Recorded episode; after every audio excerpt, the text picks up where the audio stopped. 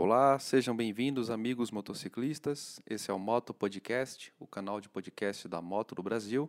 Eu sou o Ângelo Viana e o assunto de hoje é guidão da motocicleta.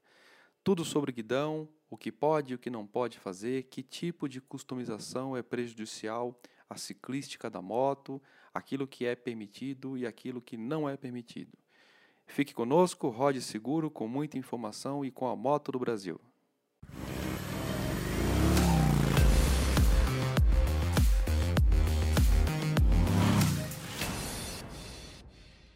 Muito bem, meus amigos, vamos falar hoje um pouco sobre a mudança do guidão. Customização é a palavra aplicada para geralmente definir o que os donos de motos fazem com suas máquinas. A regra é: quanto menos original, melhor.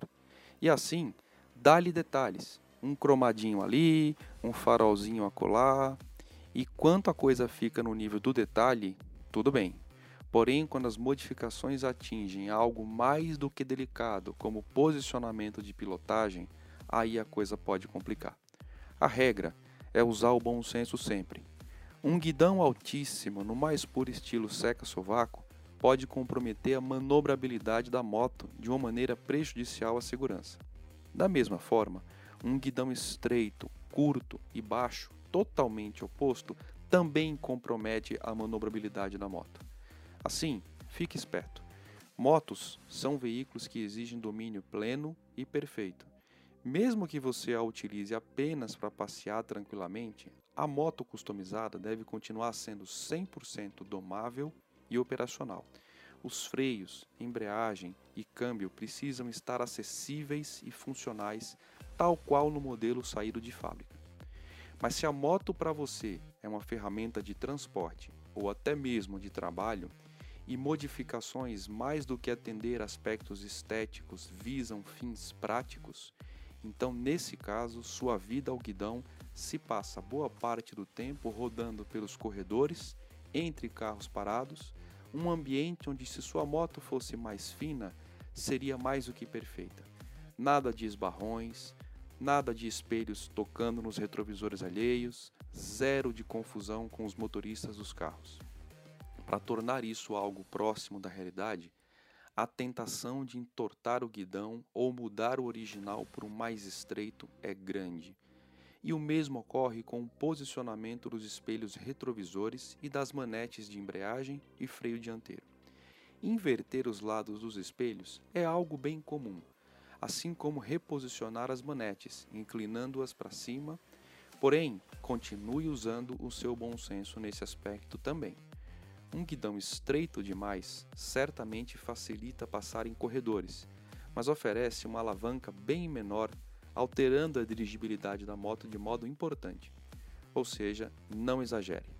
Com relação aos espelhos retrovisores, trocá-los de lado pode facilitar a vida entre os muros de carros, mas o quanto à visibilidade, função primordial e importante desse acessório, fica também afetada? Claro que fica. Do ponto de vista legal, se você tiver um tempo, vale a pena ler a Portaria 159-2017 e a Resolução 682-2017, que tratam sobre as modificações permitidas e o que se deve fazer para torná-las válida. Especificamente sobre o guidão, podemos mencionar dois pontos importantes da portaria e resolução. O primeiro diz respeito à largura, que deve ter no mínimo 60 centímetros e no máximo 95 centímetros de ponta a ponta. E o segundo é que a altura máxima do guidão deve ser igual à altura do ombro do motociclista. Entretanto, mesmo que o guidão tenha essa medida, a vistoria é obrigatória e as alterações no guidão devem constar no certificado de registro do veículo.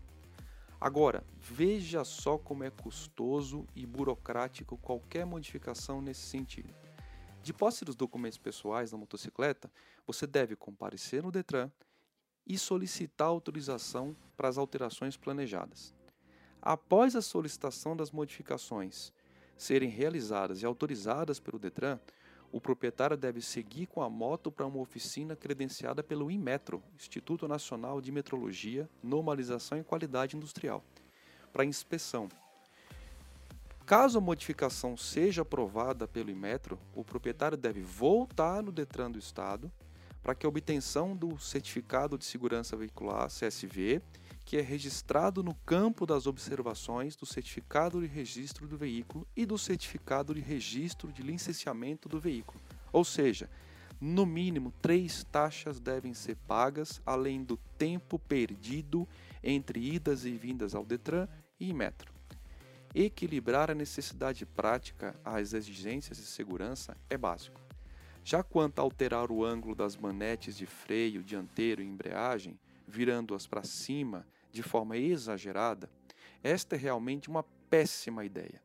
O que se ganha na navegação entre o mar de espelhos retrovisores dos carros se pede em questão de segurança.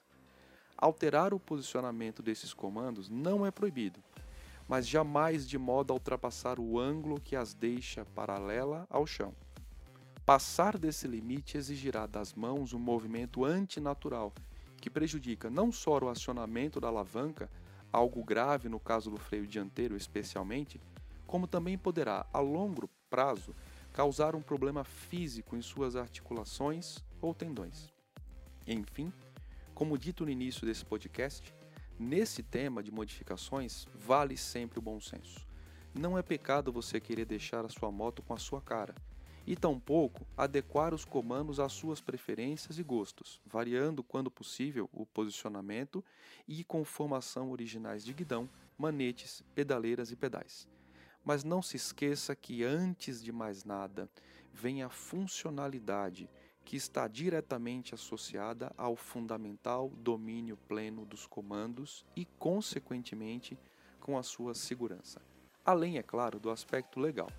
Pilotar sua moto com guidão alterado pode ser perigoso e ilegal, apresentando risco e podendo render multas pesadas. Por isso, atenção ao guidão.